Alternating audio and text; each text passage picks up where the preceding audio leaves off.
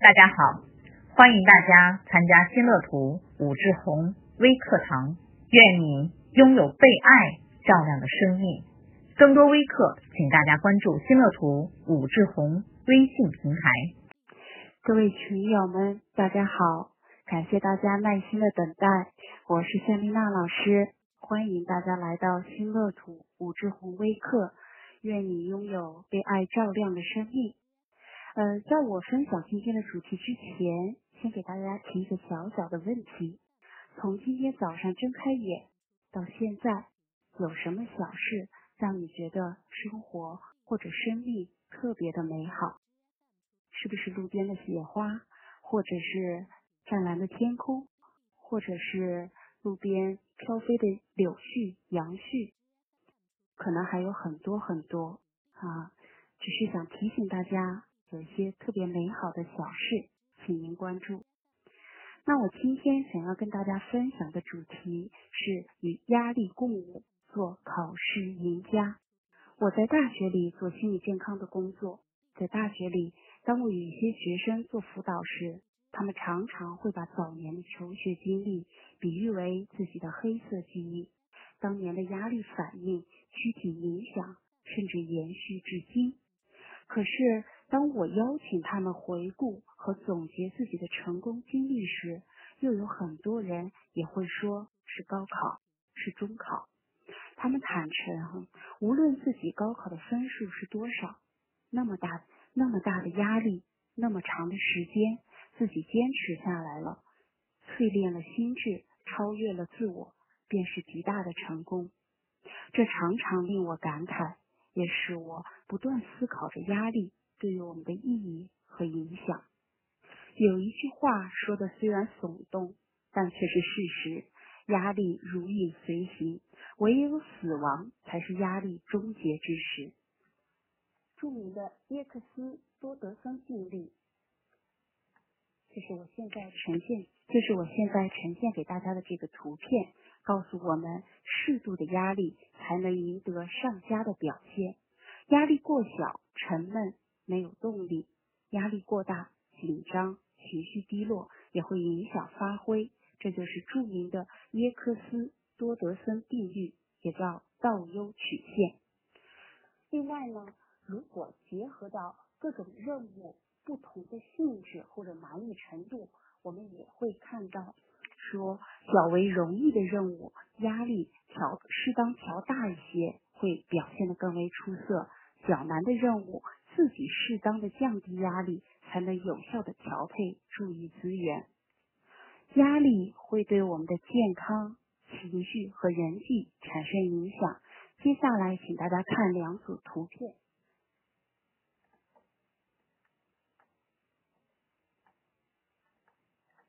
第一个是短期应激压力，短期应激所造成带给我们的躯体的影响。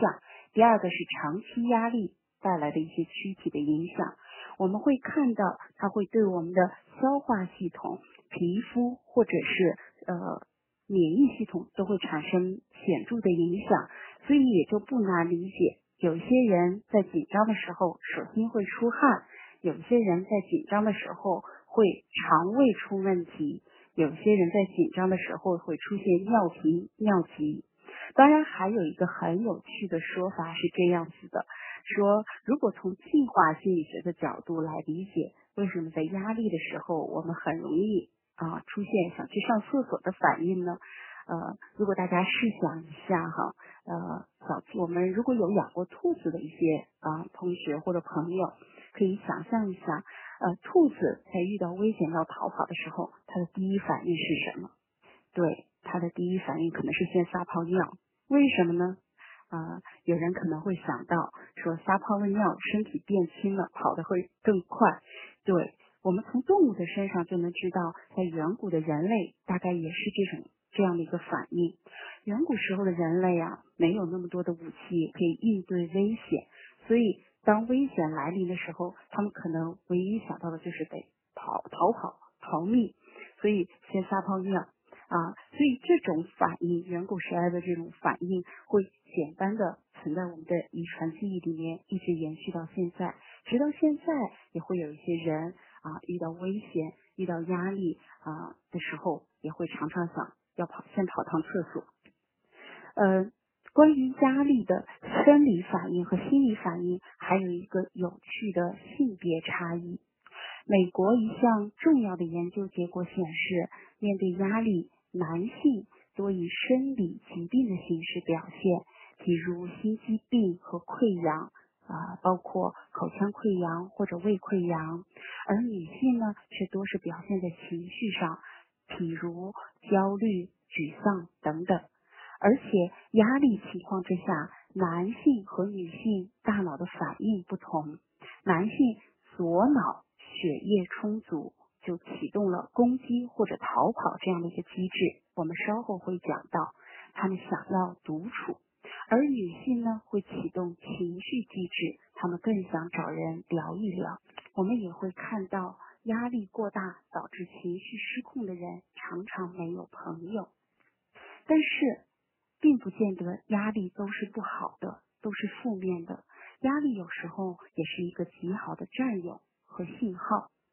美国罗切斯特大学的心理学教授杰里米·贾米森曾经做过一项关于压力。对考生成绩的影响研究，并且把这项研究的结果发布在二零一零年的《实验社会心理学》杂志上。这项研究结果显示，在同样知识水平的人群中，那些考前压力感觉稍高的学生，现场发挥更好。之所以会有这样的结果，就是因为贾米森在考前曾经告诉那些压力感觉稍高的学生。这种感觉对你帮助极大。哈佛商学院的教授布鲁克斯就进行过这样的一个实验，他招募一百四十人来参加讲演，他把这些人分为两组，其中一组在上场之前，啊，布鲁克斯教授就对他们进行了减压训练，让他们不断的告诉自己：“我很平静，我很平静。”而另一组在上场之前，布鲁克斯告诉他们：“我很紧张，我很兴奋。”结果和贾米森的实验结果不谋而合，后一组人的表现明显要好好很多。贾米森教授对此的解释是：如果我们感觉到压力，但那些感觉只证明了我们的身体。正准备处理一个叫人吃力的状况，我们的身体正在集结资源，向我们的主肌肉群供应更多的血液，向脑袋供应更多的氧。所以，即使在压力面前，我们已经面如土色都没有关系。我们变得如此焦虑，不过是身体在启动救命机制。这种救命机制。有助于我们超常发挥，正如我们的成语里面讲到的“急中生智”。我们要根据啊，我们要不断的根据任务和情境来调试压力水平，更要去识别自己的压力反应模式。十九世纪二十年代，哈佛大学的心理学家沃尔托·坎能教授第一次科学的描述了动物。和人类对于危险的反应，他发现一系列的神经和腺体被激发，使机体做好防御和挣扎，或者呢逃跑的准备。机体面对压力的立即反应有两种模式：攻击保护自身的安全，或者逃跑躲避危险。卡农教授就将这种应激反应称为战斗或者逃跑反应。也叫 fight or flight。后来有研究者进一步扩展，提出了压力反应的三 F 模式，也就是 flight or fight or freeze。试想一下，你从篮球场边经过，有一个球朝你飞过来时，你的本能反应或许还很不同。你或许赶紧跑两步，避免球砸着你；你也可能。不管球从哪里来，你反正要胡胡乱挥舞着胳膊，企图把球回击出去。还可能待在那里，不知动好还是不动好，或者往哪动比较好，啊，也可能到最后在众人的哈哈声、哈哈笑声中，球不偏不倚的就砸中了你。相应的，有的人面对压力或者危险情境时，本能的反应就是逃跑，不要干，我不想干。还有的人呢，就是无论如何也要做些什么，于是不断的拼命尝试、努力、奋斗、抗争。还有些人就是呆住了，大脑一片空白，不知道该如何是好，听之任之。必须强调，没有哪一种模式是绝佳的，是值得推崇的唯一选择。不断奋斗的人。也就是我们刚才说的 fight 模式的人，也许偶尔给自己喘息的机会会比较好。外界给你那么大的压力，适当的给自己减减压，对自己仁慈一些。那总是回避逃跑的人，尝试挑战一把，也可能发掘自己的潜能。而那些冻僵的人，你总得动一动，让自己回回暖，不能一味的。听之任之。总之，跳出习惯化的反应模式，给自己更多的允许和尝试，恢复弹性和应变能力。所以，当我们一味的总是要去拼命的好好学、好好复习、好好考的时候，我们也可以说不考不完，小考小完，大考大完啊。所以，有时候我也会这样主张我的学生们。啊，平时好好学啊，考试的时候就不要去啊开夜车了哈啊，到时候熬这个通宵啊，自己也很辛苦啊，反而压力也非常的大。那总是回避的，甚至企图利用网络啊成瘾来回避现实的同学，也可以看一看啊，有没有什么办法是可以帮助自己来面对现实。回到现实中来寻求一些成就感的，而那些总是觉得说我不知道该怎么办的人啊，不妨多去寻求一些信息和帮助，寻求支持。要知道，懂得求助的人才是最强大的人。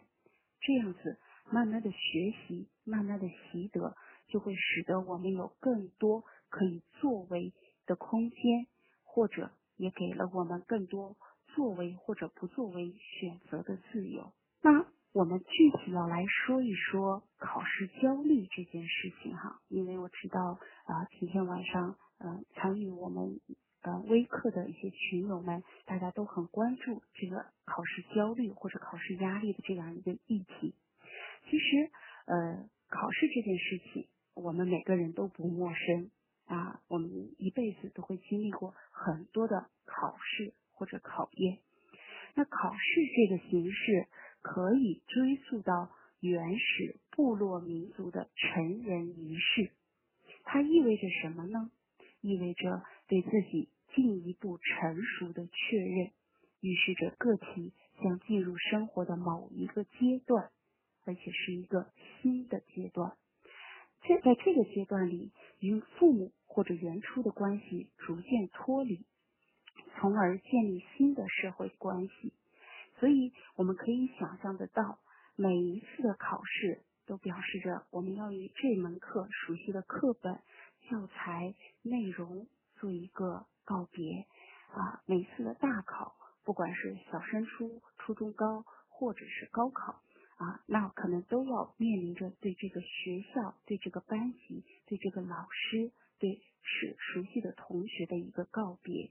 所以，我们总是在告别。那这样的告别，总体来说，从我们生命的原初来说，并不是一个舒服的感觉啊。所以，表面上我们常常会把考试焦虑定义成是对考试题目或者结果不确定性的担忧。我们不知道会考哪些题目啊，我们也不知道考出来。的结果会是如何？是不是与自己考试之前的那个预期相吻合？是不是与自己考试中的感觉相一致？啊，常常会有一些变数，不完全由我们自己控制。那这种不确定性会使得我们产生一些担忧。但是从精神动力学的视角来看，考试焦虑实际上混杂着儿童期未能解决的冲突。从精神动力学的视角来看，考试成功也就意味着随之而来的分离，也就是我们刚刚说的离开自己熟悉的课程、课堂、教室、老师、同学。啊，学校乃至会换一个地方去生活啊，就像我们很多人会通过高考来啊离开农村，离开自己的家乡啊，到达北京或者上海的一些大城市啊，所以考试焦虑也是分离焦虑的一种复现。分离焦虑在精神动力学的理论中是出现在刚预期。也就是两啊一岁半到三岁这样的一个阶段，当然会有每个人会有一些微微的不同。在这个刚预期的阶段，我们开始要去处理和母亲的断乳的问题，同时也要面临去上幼儿园的问题。所以，当我们现在重新来审视自己在大型考试。或者是一些普通的考试里面的一些反应的时候，我们不妨去了解一下自己当年在断乳，或者说第一次上幼儿园时自己的一些反应。也可能你的妈妈会说，当年你断奶的时候特别顺利，你不哭不闹，很顺利的就接受了。也可能说，哎呀，断了好几次的奶都没有断掉。因为一断奶就生病，一断奶就生病啊，没有办法，只能重新再让你喝奶啊。那也有可能有些会说，呃，当第一次送你上幼儿园的时候，你特别开心，很快的就融入到了幼儿园的生活啊，很开心的和老师打招呼。但是更多的人都会报告说，啊，幼儿园的第一年的确非常不好过啊。家长们也都会对此记忆犹新，啊，都会知道说，在第一年的时候，孩子很容易生病啊，然后很容易哭闹，也很容易会说，我不要再上幼儿园了，爸爸妈妈送我上幼儿园是不是不要我了啊？所以这是他们分离焦虑的原初的一个表现，有可能会复现在现在的这个阶段。所以总体来说。我们惧怕着失败，我们会有失败的恐惧，但是也也会惧怕着成功啊。所以可能这里会额外跟大家介绍一下成功恐惧的概念。成功恐惧，有些人会觉得特别不能理解。我们都知道，谁都不想失败，谁都害怕失败，都渴望着成功，怎么还有人会恐惧成功呢？成功恐惧最初这个概念的提出由霍尼提出来的，而且这个概念最早期是专属于女性，是专提出来说女性有成功恐惧，使得她们不能表现的有真实的自己那么出色，他们不敢让自己表现的太出色。啊，为什么是这样子呢？他们表现的太出色，会使得他们觉得更有压力啊。这次表现的好，下次要表现的更好，或者一直要表现的这么好，会不会很辛苦？或者说，如果我现在表现的好，意味着会使得有一些人表感觉不好，所以我不要表现的太好，我要牺牲掉我自己的好。那还有人说，那如果我表现的好，那一定会。啊，使得有一些人啊会对我产生攻击啊，所以我不要表现的好，这就是我们所说的成功恐惧。那后来成功恐惧已经不限于女性了。我在大学的课堂里面有对大学生做一些调研，发现很多人都会对成功恐惧很有共鸣。这说明其实我们每个人内心惧怕着失败，也惧怕着成功。所以我们真的需要对失败和成功做重新的定义。那另一个方面，我们渴望着独立成长，每个人都希望自己生来是一个独立的个体，慢慢真的会有自我的概念、自我的意识，有自我掌控的空间。但是同时又忧虑着分离，尤其是与我们所爱、所依恋的人的分离。我们期待着能力被检验、被证实，所以我们一次次的愿意去去接受挑战、接受考验，但是又担心自恋被打击啊！万一我没有自己想象的那么好怎么办？万一我没有别人说的那么棒怎么办？万一我没有之前的自己那么好怎么办？这使我们陷入了两难境地。同样，两难也是我们在刚预期所要处理的问题。我们必须弥合好与坏，可以集于一身。这个人曾经是对我们特别特别好的人，那同时他也可能会给我们带来麻烦。这个人是我们依恋的人，那同时也可能会给我们带来痛苦，所以我们必须在内心里面弥合好与坏，弥合失败与成功，弥合独立与分离，要弥合我们期待能力被检验，以及担心自恋被打击双向的部分。我们的心里要能包容这个两面性，就像。爱和恨本来就是一体两面一样的，所以总体在这一部分，我要跟大家强调的是，我们的考试焦虑有可能是幼年分离焦虑的唤起，所以啊，如果在幼年我们的分离焦虑没有处理的很好，也没有关系，因为生命又给了我们一次机会。使得我们可以再去学习处理自己的分离焦虑，所以我们要特别注意的是，不要再有强迫性的重复啊啊！不能说我以前是这个样子，我现在还是这个样子，我以后还会是这个样子。我们的生命可以有不同，因为你已经不是小时候的你了，你不是三岁，不是两岁。啊，你现在已经是十五岁，或者已经是十八岁了啊。生命的阶段不同，你的能力不同，你的反应也可以不同啊。我坚信这个部分是我们可以去更新、可以去证实和改变的部分啊。必须要承认啊，考试焦虑普遍的存在，因为分离的确是一个非常痛苦的过程。那我们的生命里面也必须的不断的去学习处理丧失和分离啊，这是我们需要学习的课程。那在这种煎熬之中啊，如果当我们有机会去检视自己内在的认知的时候，就会发现其中的一些不合理的信念。那这是认知行为学派的一些观点，我觉得。对我们认识考试焦虑啊，帮助自己特别的有用。这里也要特别的介绍给大